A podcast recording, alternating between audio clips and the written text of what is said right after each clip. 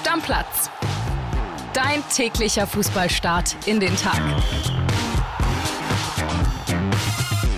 Liebe Stammplatzfreunde, es ist Mittwoch und ich bleibe dabei. Das heißt Bergfest für diese Woche. So. Und ich begrüße an dieser Stelle auch wieder meinen kongenialen Stammplatz-Podcast-Partner André Albers. Grüß dich, mein Lieber. Ich freue mich sehr, Kili. Hi. Und wir haben viele Themen zu besprechen. Ich hätte mir jetzt gar nicht äh, gestern gedacht, dass wir mit den Bayern anfangen, aber gerade bei den Bayern ist gestern wahnsinnig, wahnsinnig viel passiert. Das muss man mal sagen an alle Stammis, die sagen, boah, die Bayern, ja, aber die machen halt auch eine Menge, ne? Genau, da ist einfach eine Menge passiert, im Gegensatz zum Beispiel zu Borussia Dortmund. Bei Bayern einiges los gerade. Und Tobi Altscheffel, unser Bayern-Reporter, der hat eine Sprachnachricht geschickt und nimmt uns und euch jetzt erstmal dabei mit, was denn alles so konkret da gestern rund um den FC Bayern München passiert ist. Ja, der FC Bayern ist am Tegernsee und es geht hier tatsächlich Schlag auf Schlag. Am Dienstag ist so einiges passiert. Nicht nur, dass Kim Min-jae, der neue Innenverteidiger, an der Sebener Straße aufgetaucht ist, was keiner vorher wusste. Wir hatten einen Fotografen dort stehen, sondern auch, dass der neue Sportdirektor klar ist. 11.26 Uhr haben wir es exklusiv vermeldet. Christoph Freund kommt von RB Salzburg. Ja, den Namen hatte eigentlich bisher niemand auf der Liste und man muss sich schon fragen, warum eigentlich nicht? Der Freund hat bei Salzburg Salzburg einen Top-Job gemacht. Der gilt als total loyal, äh, ist ein fleißiger Arbeiter, hat einen guten Blick für Spieler und der hat sich einen Mega-Ruf erarbeitet in der Szene in den letzten Jahren. Nicht umsonst wollte der FC Chelsea ihn schon holen, aber dort hat er noch No gesagt und äh, zu den Bayern sagt er, ja, er kommt nach München, äh, wird der neue Sportdirektor und übernimmt dann nach dieser Transferperiode, die Marco Neppe gemeinsam mit Thomas Tuchel und Jan-Christian Dresen noch sozusagen in Charge führen darf. Dann ist die Frage, wie geht's weiter mit Neppe, auch unter Freund. Die beiden müssen sich kennenlernen, miteinander sprechen. Äh, Freund wird, so ist der Plan, niemanden mitbringen aus Salzburg, sondern erstmal schauen, wie geht's hier weiter, wie kann ein München mit wem zusammenarbeiten und ja, ein Paukenschlag vom FC Bayern. Wir haben es Gott sei Dank mitbekommen und vermeldet. Wir bleiben weiter dran und ich sende ganz liebe Grüße vom Tegernsee. Bis bald. Ciao. Ja, André, erstmal starke Leistung von unseren Reportern rund um Tobi Altscheffel, Yvonne Gabriel und Christian Falk, die alle daran beteiligt waren, das exklusiv rauszuhauen. Lass uns mal mit Freund anfangen, weil über Minjay Kim brauchen wir nicht mehr viel reden. Wir haben schon seit Wochen äh, ja immer wieder betont, dass der kommen wird zu den Bayern und eine echte Verstärkung ist. Wird Aber, gesetzt sein. Genau, wird gesetzt sein. Aber Freund, das hat uns gestern, glaube ich, alle Fußball Deutschland, auch die Bayern-Fans, ihr könnt gerne mal darauf reagieren, liebe Stammis, äh, was mit euch der Name dann gemacht habt, als ihr es gelesen habt. Das war schon eine große, große Überraschung. Absolut, obwohl das ein Mann ist, auf den man hätte kommen können. Ne? Tobi sagt es ja bei Chelsea im Gespräch gewesen, in Salzburg sehr gute Arbeit geleistet und spricht auch für ihn, dass er jetzt die Transferperiode da zu Ende bringt und erst danach bei den Bayern aufschlägt, weil die könnten Unterstützung jetzt ja eigentlich auch schon gebrauchen, da müssen sie uns nichts vormachen. Ähm, Fände ich guten, eine gute Maßnahme, was ein bisschen auffällig ist und das ist aber auch so ein bisschen typisch Bayern. Sportdirektor, nicht gleich Sportvorstand. Ne? Denn man hätte ihn ja auch direkt zum Sportvorstand machen können. Das hat man mit äh, Hassan Salihamidzic auch so gemacht. Der war auch erst Sportdirektor und wurde dann zum Sportvorstand befördert. Korrekt. Ich glaube, das ist jetzt aber kein Zeichen der Bayern an Christoph Freund, sodass man dann äh, ja äh, denken muss, da wird mir noch einer überstellt. Nein, der soll sich einfach bewähren. Ne? Genau. Und Marco Leppe hat man ja angesprochen, ist ja auch jemand, der sehr, sehr wichtig ist bei den Bayern für die Kaderplanung, der ja auch federführend die, die Gespräche führt. Ja, also ich glaube tatsächlich, das ist ein Team, das sich auch gut ergänzen kann. Ich glaube, den Hörern da draußen ist Christoph Freund ja nicht der allerbekannteste Sportdirektor. Mit einem Max Eberl, da hätten viele mehr anfangen können. Lass uns mal so ein bisschen über den Werdegang von Freund reden. Also, der war, hat selber auch gekickt, war jetzt nie der beste Kicker, war mehr oder weniger mal in der zweiten Liga in Österreich unterwegs, hat aber die meisten Spiele in der Regionalliga, also in der dritten Liga in Österreich gemacht. Ist schon ewig bei RB. Also ja. seit 2006 hat dort angefangen als Team Teammanager, hat sich dann hochgearbeitet über die Jahre zum Sportkoordinator und dann irgendwann zum Sportdirektor. Hätte bei RB ja auch noch einen Vertrag gehabt, André, bis 2026 im Sommer. Und wenn man sich jetzt mal anguckt, äh, die Namen, die er so geholt hat, also vor allen Dingen Talente, die er entwickelt hat, da war jemand dabei wie Adeyemi, auch wie Manet damals, der von Salzburg nach Liverpool gewechselt ist. Erling Haaland. Erling Haaland, natürlich ein Riesenname. Upamecano, Haidara, Schoboslai, die dann alle weiter transferiert wurden an RB äh, Leipzig. Also der hat schon äh, ein gutes Feeling auch für talentierte junge Spieler, was man ja bei Bayern die letzten Jahre nicht unbedingt immer so hatte, ja? Das ist richtig und er hat eine Sache mit den Bayern gemeinsam und zwar die Serienmeisterschaft, ne? Mit Salzburg quasi immer gewonnen. Genau. Und bei Salzburg darfst du ja auch nicht vergessen, André, ich glaube, sie haben acht, neun Jahre immer wieder Probleme gehabt, sich für die Champions League dann in dieser K.O.-Phase in der letzten Quali-Runde für die Champions League zu qualifizieren. Unter ihm haben sie sich in der Champions League etabliert. Ne? Ja. Denk mal auch an die Spiele in Liverpool, wo Haaland dann da dreimal getroffen hat und so weiter. Also wirklich ein, ein Sportdirektor, wo ich sage, der hat schon mal nachhaltig bewiesen, dass er gute Namen finden kann und dann auch mit seinem Trainerteam in dem Verein weiterentwickeln kann. Also, ich glaube, wir können festhalten, nicht die namentlich größte, eine überraschende, aber schon eine sinnvolle Lösung für den Bayern. Ja, absolut. Äh, Tobi hat auch gesagt, er wird keinen mitbringen. Man muss mal gucken, wie sich das mit Neppe entwickelt. Ein Bayern-Mitarbeiter, nämlich den Nachwuchsleiter Jochen Sauer, der ja auch gerade erst seinen Vertrag verlängert hat, den kennt er schon sehr gut aus gemeinsamen Salzburger Zeiten. Sauer war nämlich mal, ich glaube, Geschäftsführer bei Salzburg äh, in der Zeit, wo Freund auch ja, Sportdirektor war. Also da müssen wir mal gucken, wie das dann ab September mit dem Mann läuft. Ich bin sehr gespannt drauf. Haben noch mehr Bayern-News neben Kim und neben äh, Freund und zwar Leon Goretzka. Da gibt es jetzt noch nichts Handfestes, aber Gerüchte. Genau, Gerüchte darum, dass West Ham äh, Interesse laut den Kollegen von Sky an Leon Goretzka hat als Nachfolger für Declan Rice. Ich weiß nicht, inwiefern die bei West Ham mal festgestellt haben, dass Goretzka ja mehr Achter ist als Sechser. Von daher vielleicht nicht der beste Ersatz für Declan Rice. Vor allem, wenn ich mir die anderen Namen durchlese, die da im Gespräch sind. Mit dem Alvarez von Ajax, mit Amrabat, das sind ja richtige Sechser. Ja, Conor Gallagher steht noch auf der Liste. Dennis Zakaria steht auch bei denen drauf. Sie haben auf jeden Fall jetzt genug Geld, nehmen ja ungefähr 120 Millionen ein äh, durch den Verkauf von Rice sodass sie auch sich einen Goretzka jetzt locker leisten könnten. Ich glaube aber, wenn ein Name Sinn macht für die Sechserposition André bei West Ham, dann ist es der Essen Alvarez. Ich kann mir überhaupt nicht vorstellen, dass Leon Goretzka das machen würde. Also auf gar keinen Fall. Das ist, also meiner Meinung nach, West Ham United, auch wenn sie jetzt die Conference League gewonnen haben, zwei Nummern zu klein für Leon Goretzka. Ganz klar. Der wird Champions League spielen. Ja, sehe ich auch so und ich glaube auch nicht, auch wenn die Gerüchte sicher jetzt immer mehr härten, dass Bayern auf ihn verzichten könnte, ja, ich glaube nicht, dass Leon Goretzka sich so einfach verabschiedet. Der wird sich schon durchbeißen. Ja, und wenn nicht, dann meiner Meinung nach ist eine Adresse in England für ihn vielleicht Manchester United oder ähnliches, aber bestimmt nicht West Ham. Ja, sowas würde eher passen, ganz genau. Dann lass uns kommen zu Bayer Leverkusen und auch da ist ja immer noch die Suche nach einem Stürmer, ähnlich wie bei den Bayern, bloß die haben jetzt ihren äh, Nummer 1 Stürmer, den haben sie ja schon vor der Nase mit Harry Kane. Bei Bayer Leverkusen ist ein bisschen anders. Sie haben sich beschäftigt mit Likas Füllkrug, da ist man nicht wirklich weitergekommen bis jetzt. Sie haben sich beschäftigt mit Wout Weghorst, mit dem ist man auch nicht wirklich weitergekommen. Jetzt gibt es einen dritten Namen und unser Leverkusen-Reporter Pippo Ahrens, der hat auch eine Sprachnachricht geschickt und verrät euch mal, um wen es sich da handelt. Hallo Kili, hallo André, schöne Grüße vom Bayerkreuz. Ja, es gibt Neuigkeiten bei der Stürmersuche, denn der Ausfall von Patrick Schick, der muss kompensiert werden und da ist ein Name aufgetaucht, den man in Leverkusen schon kennt, Victor Boniface. Das ist der Stürmer von Union Royal Saint-Gilloise, dem Gegner im Viertelfinale der letzten Europa League-Saison. Der hat hier in Leverkusen beim Hinspiel ja auch getroffen.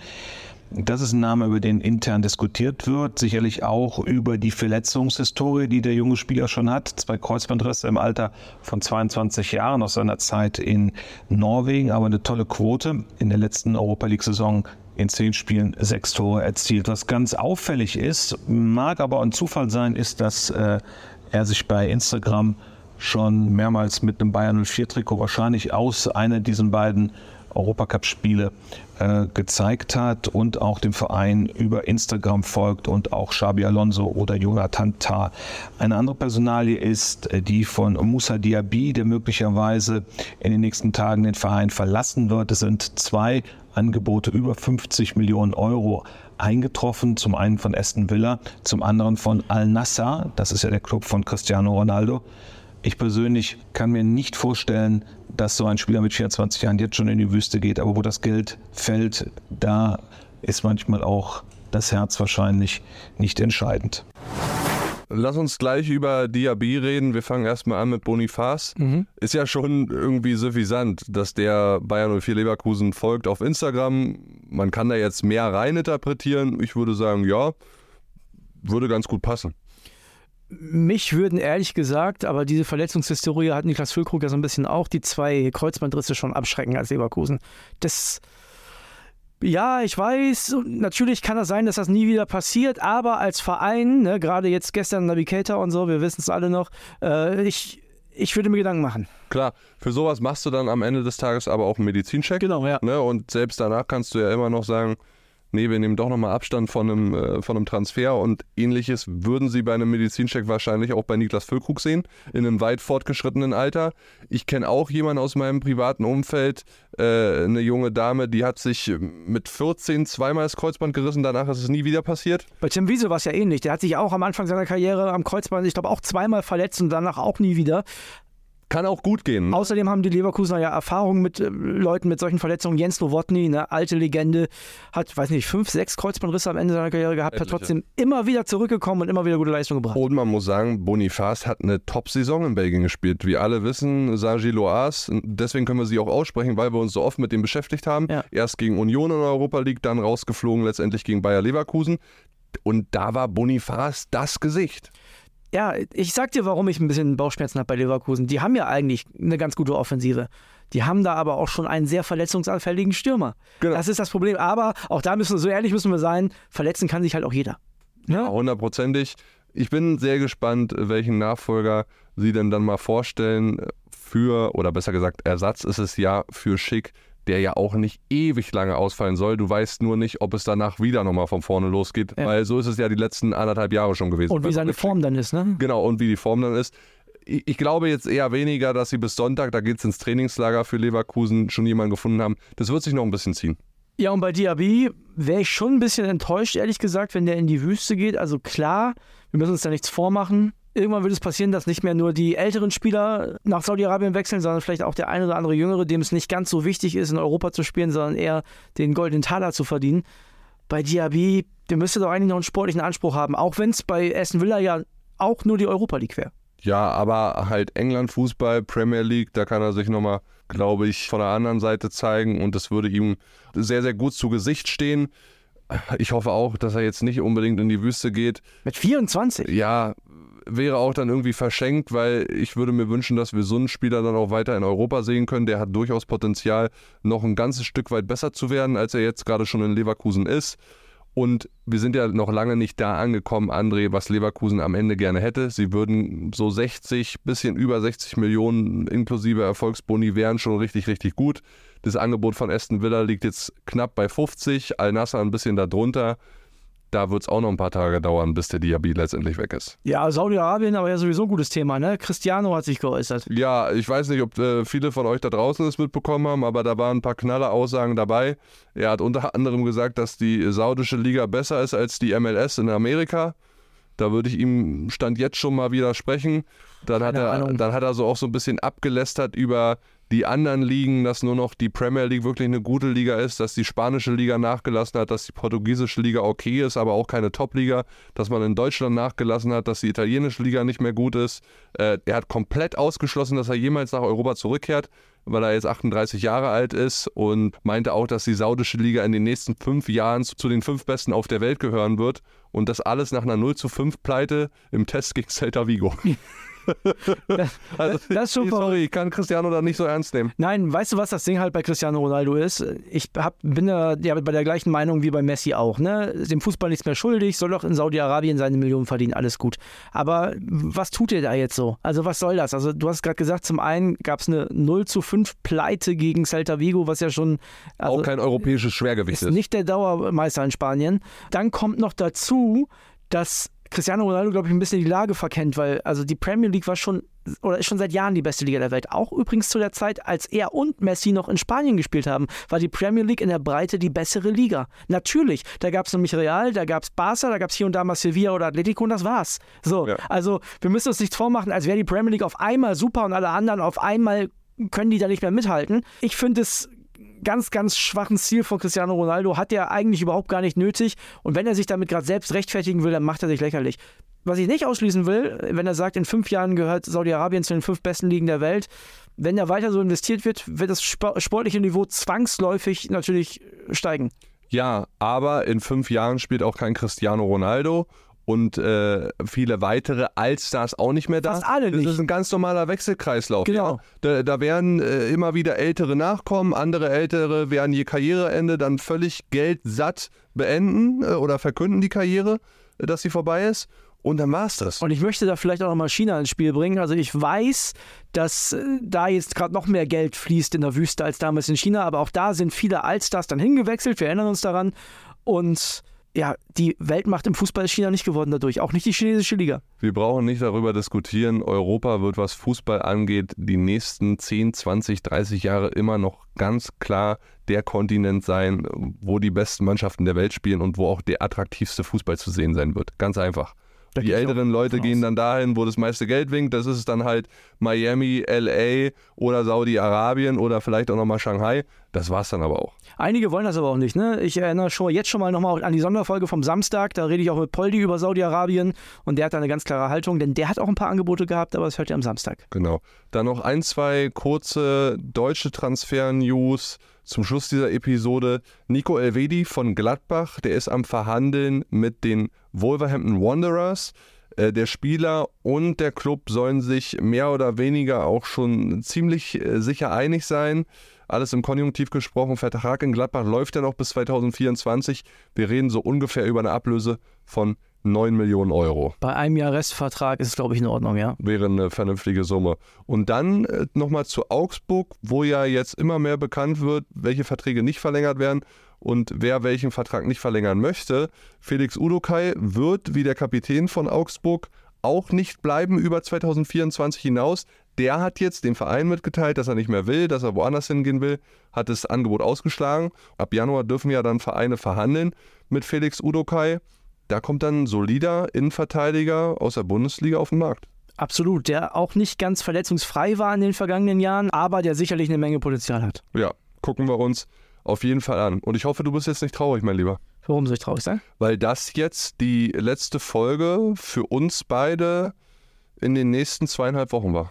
Du gehst in Urlaub, ne? Du bist, ich bin morgen noch einmal hier, werde Ja. dann mit einem anderen Kollegen die Folge aufnehmen, weil du frei hast. Und dann verabschiede ich mich ab Donnerstag in den Urlaub bis 7. August. Weißt du, was ich heute mache? Also warum ich frei habe? Nee. Ich bin bei Union Berlin Ja. und ziehe mir Testspiel rein gegen Rapid Wien. Eine Einflößerei. Ja, du willst auch mal guten Fußball sehen. Genau, mal gucken, wie Rapid drauf ist. Du bist ein Penner. Übrigens, darüber haben wir gar nicht mehr geredet, ne? Toussaint möglicherweise, wäre das einer für dich? Oh ja, da kamen gestern Nachmittag vom Kicker ja noch die Gerüchte auf, dass Union und Hertha schon verhandeln äh, über einen Deal, dass sie Toussaint zu Union holen. Boah, ich habe jetzt Toussaint nicht mehr so genau vor Augen. Ich glaube aber, das war noch einer der ganz, ganz, ganz, ganz, ganz wenigen Hertha-Spieler, die halbwegs stabile Leistung gezeigt Der haben. war halt sehr teuer und dafür war er zu 20 schwach. Millionen hat er gekostet, ne? Genau, und dafür war er zu schwach, aber grundsätzlich einer der Lichtblicke, ja. Ja, der wird ja lange nicht mehr so viel kosten wie damals. Äh, Von daher bin ich gespannt auf das Modell, ob es vielleicht eine Laie plus Kaufoption oder Pflicht ist oder gleichen Kauf.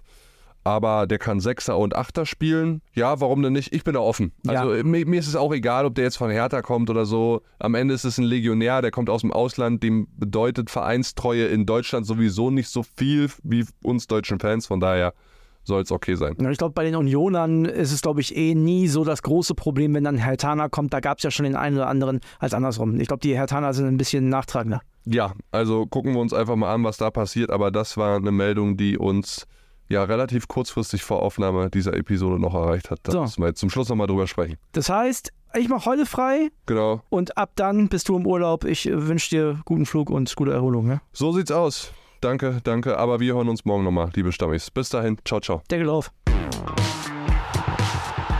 Stammplatz.